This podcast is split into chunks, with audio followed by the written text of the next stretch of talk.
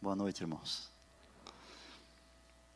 Começo com alguma informação, talvez curiosidade sobre a Bíblia. Quando a Bíblia foi escrita, todos os seus 66 livros, nenhum escritor dividiu em capítulos e versículos. Isso não existia. Com o passar do tempo, pessoas entenderam que era preciso dividir os livros em pedaços, para ficar mais fácil de achar. Imagine se em sua Bíblia não tivesse nenhum capítulo, nenhum versículo. E eu fosse agora dizer aqui o texto, como é que eu ia dizer? Como é que você ia achar para acompanhar? Então, várias pessoas tentaram dividir aí a Bíblia em pedaços menores, mas a divisão que temos hoje, no mundo inteiro praticamente, que é a mesma, ela foi feita no século 13 por um homem chamado Stephen Langton, século 13, um professor de teologia em Oxford. Ele fez essa divisão e esta aí aqui vingou e que nós usamos hoje. Mas não havia versículos ainda. E aí, nos anos seguintes, vários tentaram também dividir os capítulos em porções menores. E finalmente, aqui vingou, que está em nossas Bíblias hoje, foi feito lá pelo ano 1550 por Roberto Etienne Stefanos. E, sem dúvida, que essas divisões não alteram em nada o conteúdo da Bíblia. Elas só têm um objetivo: ajudar-nos a encontrar passagem para estudarmos juntos aí os textos que nos interessam em cada reunião, em cada culto e assim por diante. Mas tem uma outra divisão na Bíblia que realmente é mais importante do que capítulo e versículo. É a divisão em parágrafos. Esta sim é importante. Nos ajuda a compreender melhor o texto da Bíblia. Há dois tipos de Bíblias. Algumas Bíblias têm os versos todos na margem esquerda.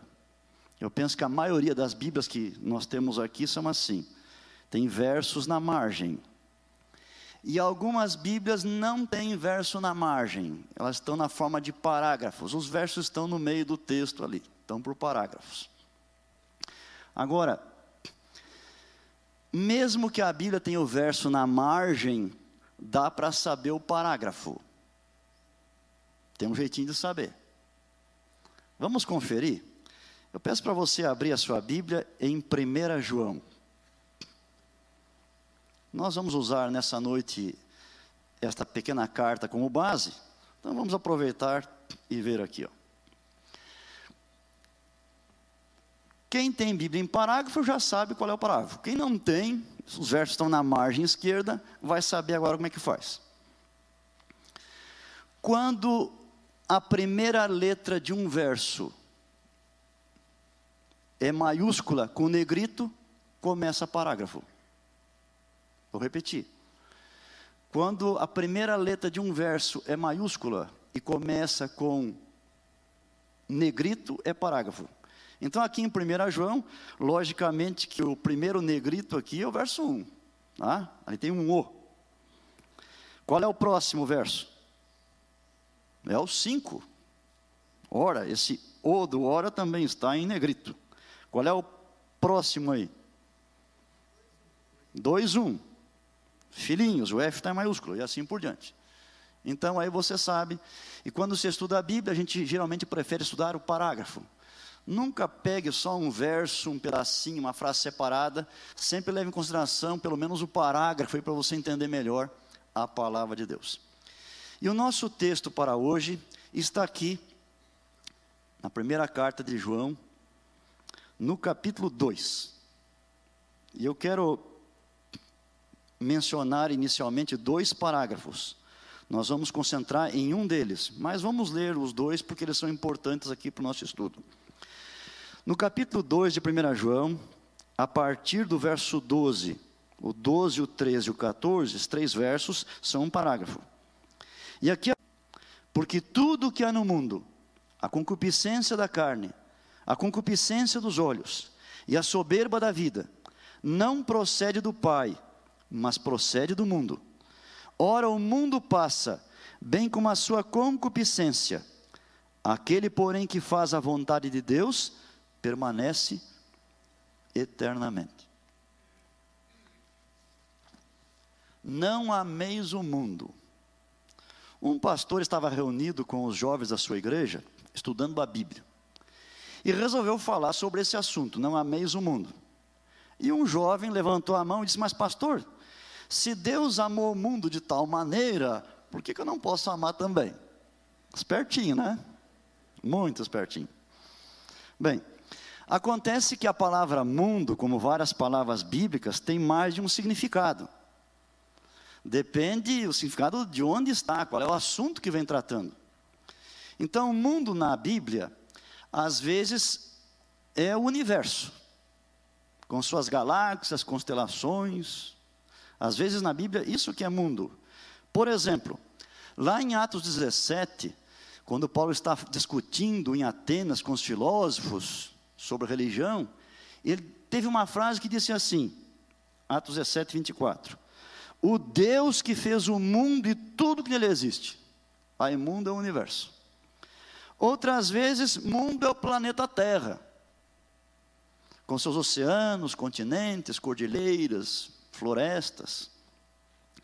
Quando Cristo foi tentado por Satanás no deserto, numa das tentações, Mateus 4,18 diz assim: Levou ainda o diabo a um monte muito alto, mostrou-lhe todos os reinos do mundo e a glória deles.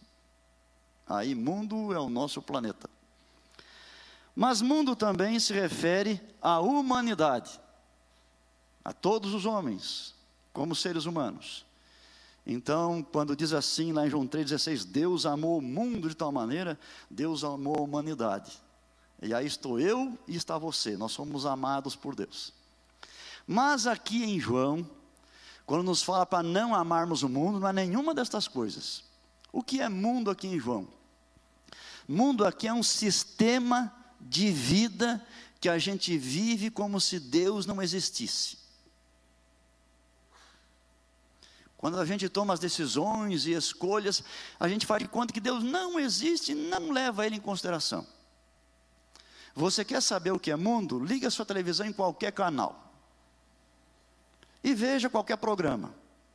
Quando as pessoas estão ali tendo dificuldades, e algumas são grandes, terríveis, e tem que tomar suas decisões, você não vê elas correndo para Deus, orando, buscando a ajuda de Deus. Elas pensam em todas as possíveis soluções, menos em Deus. Elas vivem como se Deus não existisse. E o que vale, na verdade, é o secularismo, é o dinheiro, é o poder, é o sexo, mas Deus não é levado em conta. E se você assiste uma entrevista em qualquer canal com uma celebridade, um político, um músico, um artista, um jogador, e ele for emitir o seu parecer sobre estilo de vida, sobre educação de filhos, sobre namoro, casamento, sexo, o que sai da boca dele é puro mundo, porque ninguém está levando a Deus em conta. Então, isso é mundo, é um estilo de vida que a gente vive como se Deus, na verdade, não existisse. Mundo é um conjunto de ideias, de valores, de costumes, de tradições, de pessoas, de atividades, objetivos que estão todos comandados por Satanás. É um sistema chefiado por Satanás que vai contra Deus e contra o povo de Deus e contra nós, enquanto aqui estamos vivendo. Satanás é chamado na Bíblia de o príncipe deste mundo. É dito no outro texto que o mundo inteiro jaz no maligno. E as pessoas que seguem Satanás são chamadas de filhos do mundo. Todos aqueles que não nasceram de novo, não se converteram, não entregaram a vida a Jesus, fazem parte do mundo, são os filhos do mundo. A nossa vida no mundo é mais ou menos como a de um mergulhador. Nós fomos feitos para ficar aqui em cima da terra, para respirarmos o barco que está à nossa volta. Se nós mergulhamos numa lagoa, num rio, num mar, nós ficamos poucos segundos ou máximo poucos minutos. Temos que sair, porque ali não é o nosso meio. Não temos capacidade de ficar muito tempo lá embaixo. Para ficar lá embaixo, nós temos que fazer o quê? tem um equipamento. Daí ficamos lá mais tempo embaixo. Esse mundo aqui também, irmãos, não é o nosso meio ambiente. Nós não somos daqui. Para poder sobreviver aqui, precisamos de um equipamento. Esse, esse equipamento é o Espírito Santo, é a comunhão com os irmãos, é a parte da oração, é o estudo da palavra de Deus. Esse é o nosso equipamento. Sem isso, a gente não consegue sobreviver aqui neste mundo. Agora lembremos que aqueles que estão no mundo, os filhos do mundo, eles são alvos do amor de Deus. E Deus enviou o seu filho para salvá-los. E na sua famosa oração sacerdotal em João 17, na véspera de sua morte, a, a oração mais longa registrada no Evangelho, Jesus, orando ao seu Pai, disse assim, no verso 18: Assim como tu me enviaste ao mundo, também eu os enviei ao mundo. Então, o mundo é objeto do amor de Deus. Deus quer salvar as pessoas do mundo e nos envia a elas também. Meus irmãos, há quatro razões nesse texto de 1 João pela qual não devemos amar o mundo.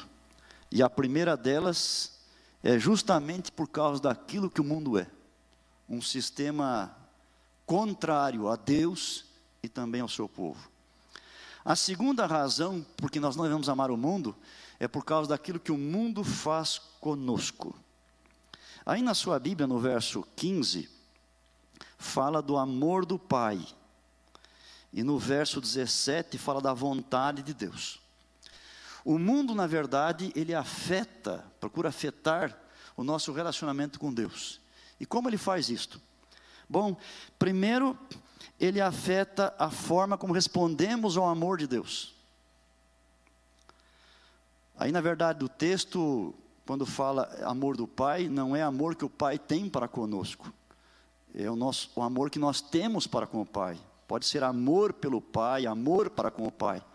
O mundo tenta diminuir a nossa afeição, o nosso amor para com o nosso Pai Celestial.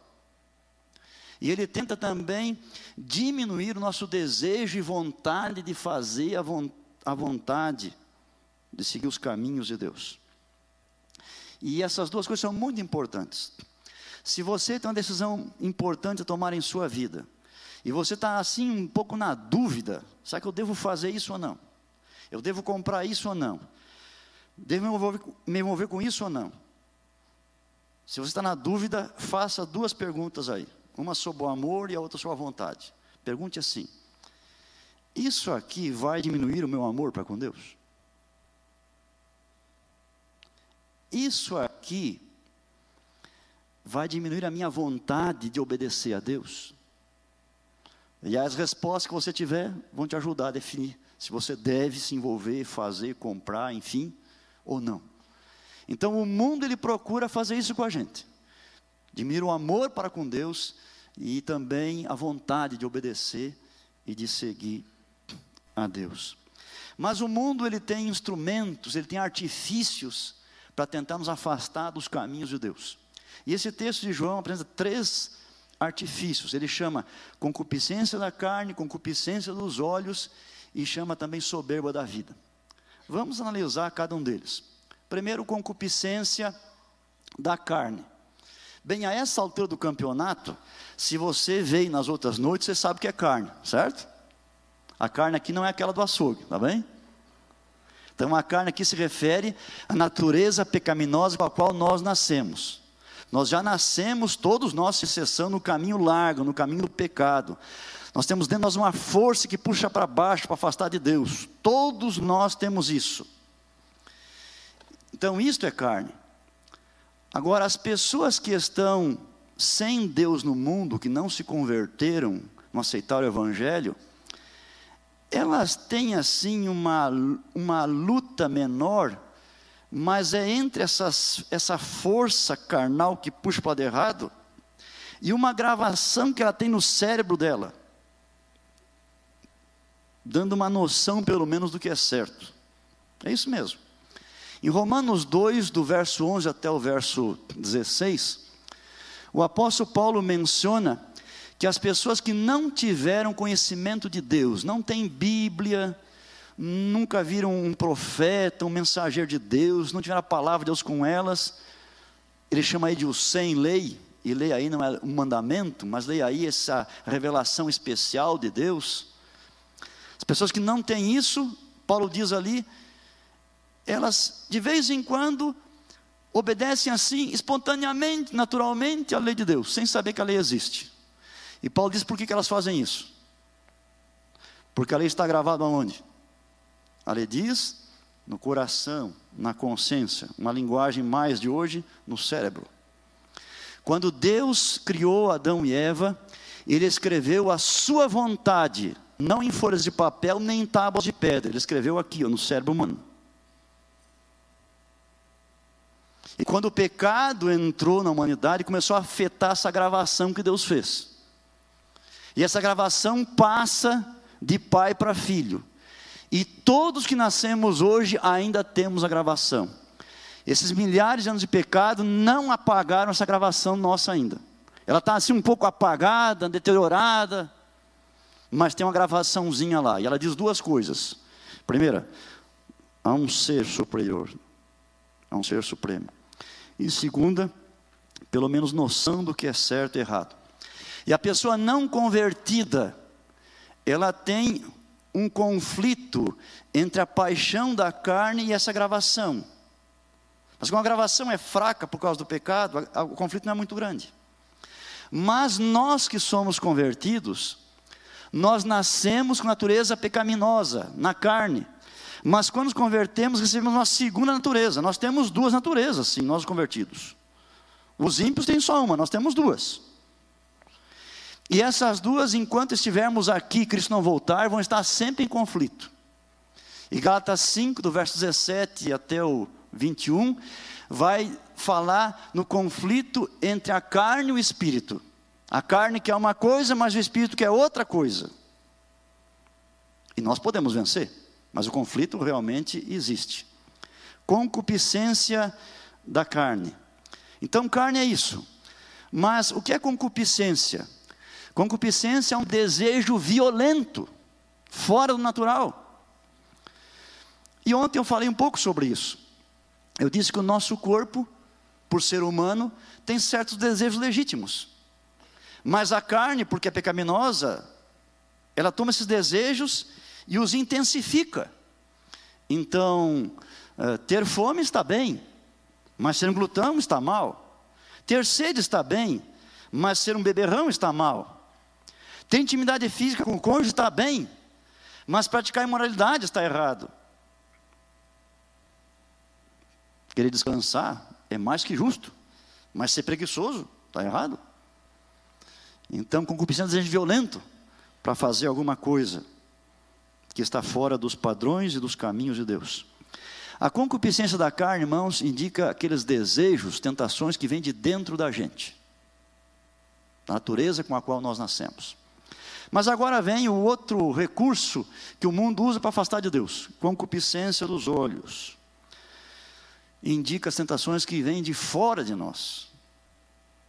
E nós somos atraídos especialmente pelo olhar. Tem muita coisa no mundo hoje que tenta afastar Deus usando a capacidade visual que Deus nos deu concupiscência dos olhos.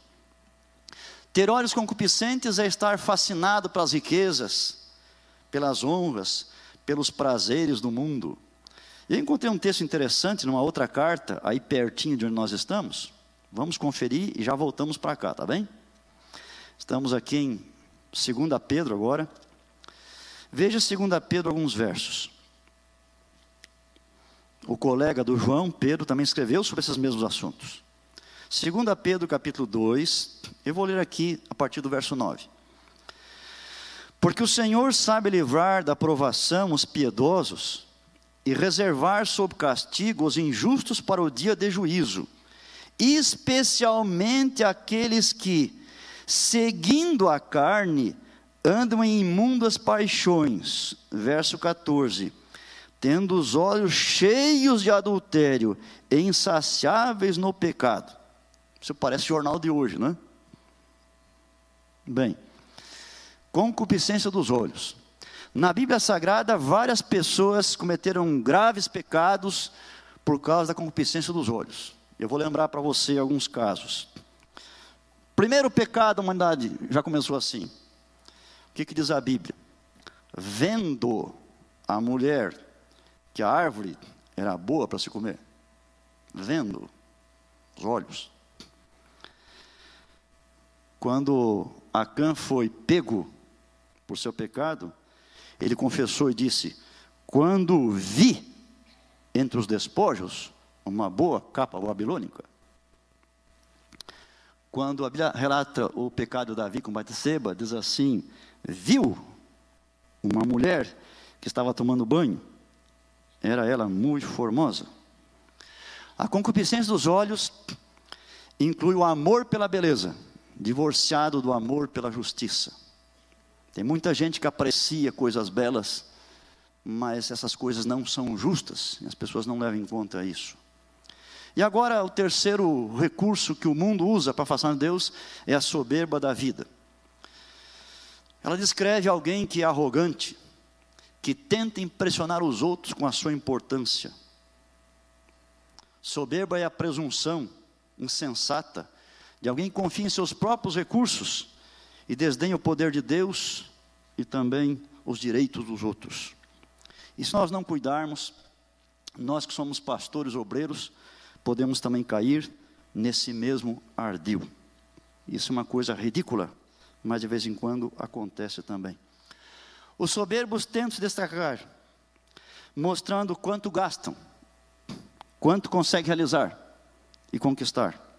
Sua intenção é impressionar, é obter fama, se sentir importantes, querem brilhar e ofuscar os outros. Esses três artifícios são usados pelo mundo para afastar-nos dos caminhos de Deus. Irmãos, o mundo age para tornar-nos mundanos. Nós estamos pensando que a igreja está evangelizando o mundo. Bom, isso é verdade. Mas é verdade também que o mundo está mundanizando a igreja. Não esqueçamos isso. Como é que o mundo faz para nos tornar mundanos? Tem alguns passos aí. Primeiro, o cristão faz amizade com o mundo. Eu queria lembrar você de que a Bíblia fala para não fazermos isso. Aqui em Tiago 4, verso 4, está pertinho também desse texto. Veja o que Tiago, um outro colega do João, escreveu. Tiago 4, verso 4. Ele foi um pouquinho duro nas palavras, mas ele diz assim: Infiéis, não compreendeis que a amizade do mundo é inimiga de Deus? Aquele, pois, que quiser ser amigo do mundo, constitui-se inimigo de Deus. Então veja, se você estiver meio enredado com o mundo aí, sendo atraído pelo mundo, preste atenção. Você está indo por um caminho de inimizade contra Deus, e esse não é um bom caminho. Na própria carta aqui de 1 João, que estamos considerando, no capítulo 5, no verso 4, diz assim: Porque todo que é nascido de Deus vence o mundo. E esta é a vitória que vence o mundo, a nossa fé. Você não deve fazer amizade com o mundo, você deve combater o mundo. E deve também ser um vitorioso do mundo. Mas a primeira coisa que o mundo faz é assim: ele tenta que a gente seja amigo dele. Em segundo lugar, nós vamos para um outro estágio. Nós acabamos sendo contaminados pelo mundo. Uma mulher cristã estudava com muitos alunos aqui do nosso centro universitário, estudava na faculdade à noite. Na classe dela, quase todos os alunos eram mulheres. Uma noite ela voltou tarde para casa, o esposo estava acordado, e ela então disse assim: Eu tenho uma coisa para confessar para você. Hoje na faculdade, o professor fez uma pergunta. Alguém de vocês nunca traiu seu marido? E ela disse para o esposo: Só uma aluna levantou a mão, e não fui eu. Bem, o homem ficou assim, né? Foi um susto para ele. O que será que vem agora? Ela disse: Calma, eu nunca traí você. É que eu tive vergonha de dizer que eu sempre fui fiel. Você percebe o que é o mundo? O professor não perguntou: Alguém de vocês já traiu o marido? Ele perguntou: Alguém de vocês nunca traiu o marido? Por quê? Porque no mundo, a traição ao esposo é que é esperado. O oposto é que parece diferente. Você percebe que é ser contaminado pelo mundo? E a aluna deu a razão, porque não havia erguido sua mão. Eu tive vergonha de dizer que eu sempre fui fiel a você. Contaminado pelo mundo. Vergonha de dizer que é fiel. E lá na sua vizinhança, no seu trabalho, na escola, junto com os que não são crentes, você tem vergonha de dizer que é fiel? Uma vez um rapaz numa igreja comentava com seus colegas: Olha, eu estou há seis anos naquela empresa e ninguém sabe que eu sou adventista. Como se fosse uma vantagem. Que vergonha. Vergonha de ser fiel.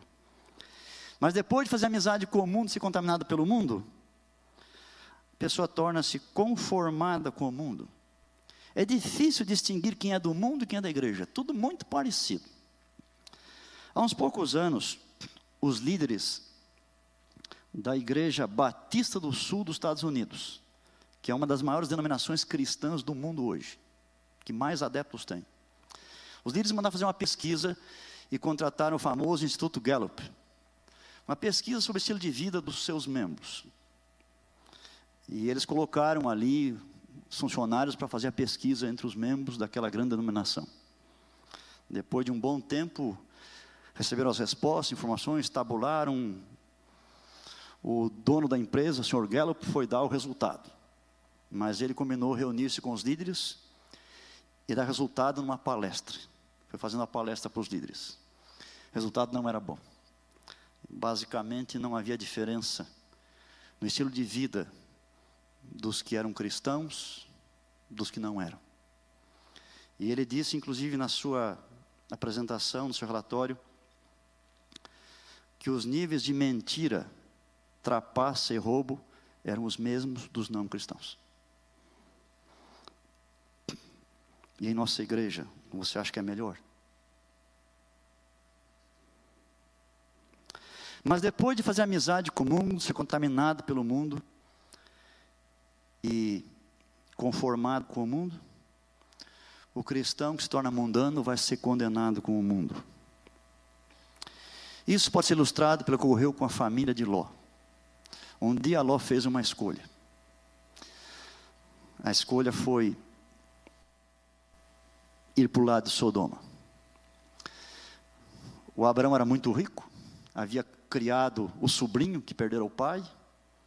O sobrinho ficou muito rico também, e a riqueza naquela época não era em dinheiro, era em gado, em animais.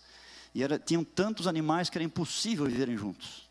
E o Abraão disse: Meu sobrinho, não dá para vivermos mais juntos. Está havendo confusão entre os nossos empregados e servos, não dá certo. Então é o seguinte: aqui está toda a terra, 360 graus. Escolha para onde você quer ir. Escolhe um lugar, para onde você for, eu vou para o outro. Temos que parar. E o sobrinho, ao invés de deixar o tio escolher, que era mais importante que ele em tudo, avidamente disse: Não, eu quero para aquele lugar, Sodoma.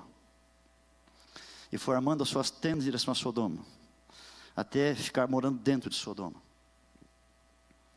E ali em Sodoma, a família passou por esse processo.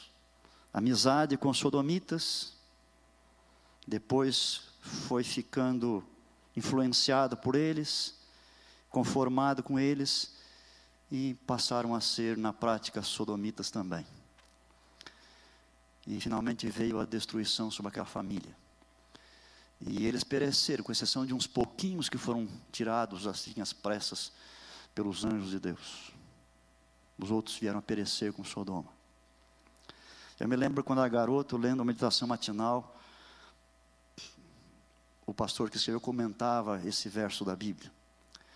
Quando Cristo estava pregando um dia falando sobre o mundanismo, ele falou sobre Sodoma. E disse um versinho bem pequenininho: Lembrai-vos da mulher de Ló. O autor da meditação dizia: E quando você lembrar da mulher de Ló, lembre primeiro da escolha que Ló fez. Porque antes da mulher de Ló fazer o que ela fez, o marido dela escolheu morar em Sodoma. O Talmud diz: quando nós mudamos de lugar, nós mudamos de destino. Isso foi verdade para aquela família. E aproveitando a situação que eu estou mencionando aqui, se você examinar um dicionário em português, vai perceber que seis palavras em nossa língua derivam da palavra Sodoma. A principal dessas palavras é sodomia. O pecado marcante daquela cidade, o pecado que levou o seu nome e que foi assim divulgado por todo o mundo, o pecado que atraiu o juízo de Deus. O que é sodomia? O dicionário diz assim: a conjunção sexual anal entre homem e mulher ou entre homossexuais masculinos.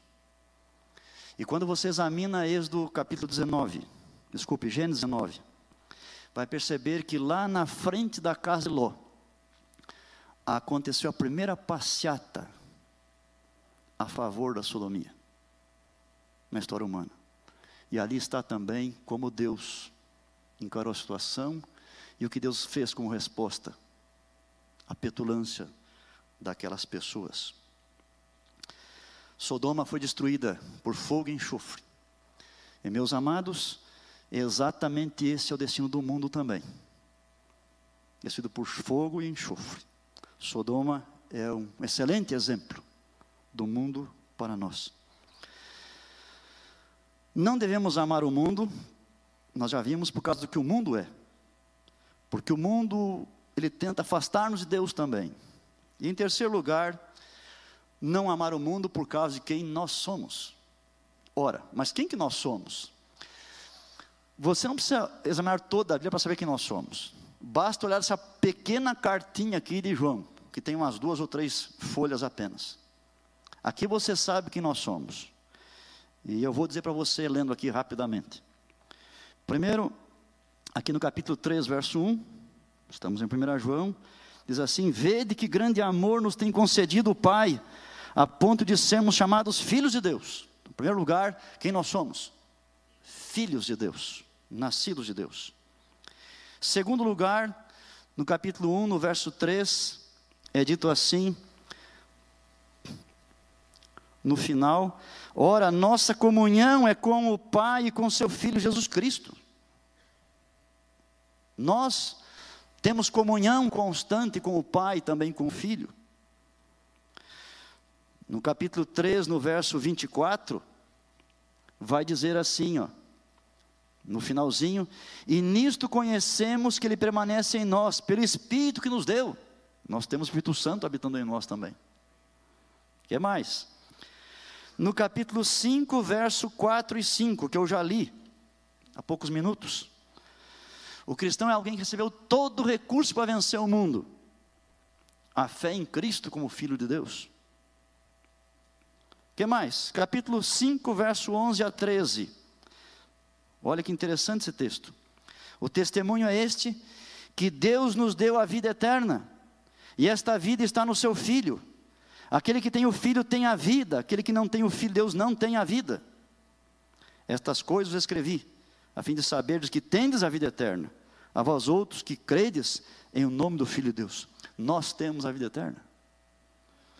E mais outra informação, capítulo 5, verso 14 e 15 nossas orações são respondidas. Se pedimos alguma coisa, segundo a Sua vontade, Ele nos ouve. Aqui está quem somos nós. Então, meus amados, não amar o mundo porque nós somos tudo isso. Nós somos filhos de Deus, estamos ligados à Trindade, temos o privilégio da oração, temos o dom da fé conosco. Nós estamos equipados para vencer o mundo, não há por que sermos derrotados por ele. Mas em quarto lugar, quarto e último lugar, o cristão não deve amar o mundo por causa do destino do mundo. E o destino dele, diz aqui o texto, verso 17, é passar. Um pesquisador disse que já existiram em nosso mundo 19 civilizações que passaram. É interessante que em nossa cultura hoje, cada vez mais, todo mundo quer ser celebridade. E esse procedimento mundano tem invadido o cristianismo, o adventismo e o lugar onde nós vivemos. As pessoas querem ser notadas, exaltadas, paparicadas, constantemente lembradas, seguidas. Um escritor disse algo interessante, juntando com o que eu mencionei outro dia. Eu disse para vocês que hoje nós somos no mundo aproximadamente 7 bilhões e 200 milhões de pessoas. Quantas bilhões já viveram e morreram? O escritor disse assim: que de todas as pessoas que viveram já nesse planeta, apenas duas mil foram lembradas cem anos depois da sua morte. Só duas mil. Isso é fácil de a gente perceber. Vamos fazer um teste agora. Quem foi o seu bisavô? O que, que você sabe sobre o seu bisavô? Hein? E faz 50 anos, 70, ele estava aí, caminhando, vivo. O que, que você sabe sobre ele?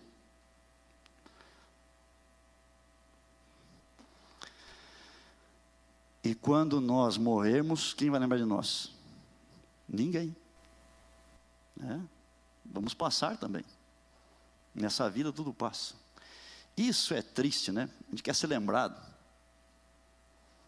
Mas eu percebi, e não precisa sair muito longe, não. Euler. Lá no NASP, no campus onde eu estou, lá mesmo, eu estou lá há vinte e poucos anos, só vivendo ali. Eu percebi o seguinte: que quando alguém entre nós morre,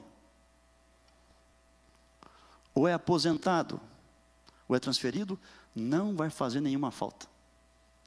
Não vai, não vai. Vai vir outra gente no lugar igual ou melhor, não vai. Isso não é gostoso de ouvir, mas é verdade. É verdade. Como você não lembra do seu bisavô, não sabe nada, daqui a pouco tempo, se o mundo continuar, quem virá também não vai lembrar de você. Né? O mundo passa, mas aqui diz que o destino do cristão é permanecer eternamente, por causa dos planos de Deus. Os outros esquecem, mas Deus não esquece. Deus não esquece. E quando Cristo vir, Ele vai nos recompensar conforme a sua graça, a sua bondade, como Ele prometeu. Vai lembrar-se de nós. Por que o cristão permanece? Porque ele faz a vontade de Deus. E o apóstolo Paulo, numa outra carta, em Romanos 12, os primeiros dois versos, diz que podemos e devemos conhecer a vontade de Deus. E essa vontade é boa, agradável e perfeita. Bem, irmãos, terminando aqui o nosso estudo dessa noite, o cristão está no mundo físico, pertence ao mundo dos homens, mas não compactua com o sistema do mundo que se opõe contra Deus e sua verdade. Como mergulhador, nós não estamos em nosso meio ambiente. Se não cuidarmos, o mundo à nossa volta vai nos sufocar. Eu quero ilustrar com um rio caudaloso, um rio com uma correnteza muito forte. Imagine ali dois peixes, um está morto e um está vivo. O peixe morto, o que acontece com ele? Ele segue o curso do rio. Para onde o rio vai, ele vai. Ele não tem o que fazer. Mas o peixe vivo, ele pode nadar contra a correnteza. Ele vai onde ele quer. Meus amados, pessoas do mundo espiritualmente estão mortas em delitos e pecados. Como elas vivem? Como o mundo. Para onde o mundo vai, elas vão. Mas nós não. Nós estamos vivos, nós temos a vida, inclusive eterna, em nós. Nós temos condição que Deus nos deu. Nós irmos contra a maré e seguimos o caminho que Deus planejou para nós. Devemos vigiar para que este mundo não entre em nós, como ele costuma fazer, através do coração. Não ameis o mundo. Evitemos, irmãos, tudo que tenda a diminuir nosso amor para com Deus. o desejo em nosso coração de fazer a Sua vontade. Como vimos, nós temos então quatro bons motivos para não amarmos o mundo. E eu estou só repetindo para enfatizar. Primeiro, por causa do que o mundo é, o sistema satânico voltado contra Deus, contra a obra de Deus nesse mundo, contra o seu povo. Segundo, porque o mundo tenta nos seduzir ao pecado. Em terceiro, porque somos filhos de Deus, somos nova criatura, temos nova natureza. E também por causa do destino do mundo, que é passar para sempre. E lembremos ainda que a ordem, não ameis o mundo, ao mesmo tempo é uma promessa. Todas as ordens de Deus e mandamentos são também promessas. Deus está dizendo com essa ordem que é possível nós fazermos assim. Deus está dizendo agora que você é meu filho. Você pode viver sem amar o mundo, porque você tem todos os recursos para que isso aconteça na sua vida. Portanto, irmãos, como filhos de Deus, continuemos no caminho de Deus. Continuamos amando a Deus e não ao mundo. Continuemos procurando conhecer e fazer a vontade de Deus. E assim certamente vamos ver com Ele por toda a eternidade. Amém.